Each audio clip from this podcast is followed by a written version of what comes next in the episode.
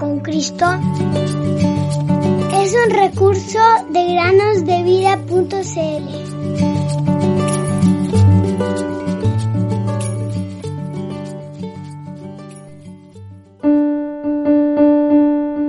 El que oye mi palabra y cree al que me envió tiene vida eterna y no vendrá condenación, mas ha pasado de muerte a vida.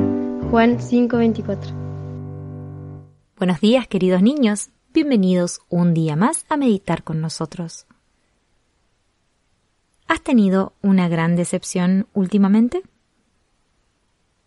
Tal vez tu familia iba a realizar un viaje y en el último momento se canceló. Te enfermaste o algo impidió que no fuera lo que deseabas.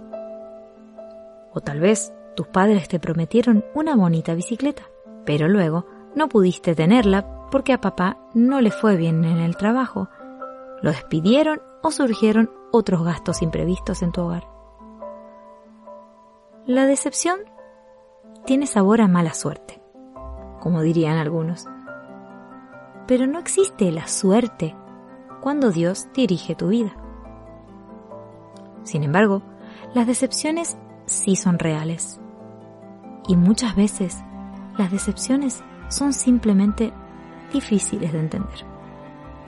Cuando esa decepción llegó a tu camino, puede que hayas pensado, al Señor no le importa realmente y no ha respondido a mi oración.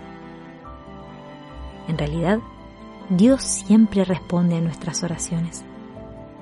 Quizás esta vez su respuesta para ti sea no.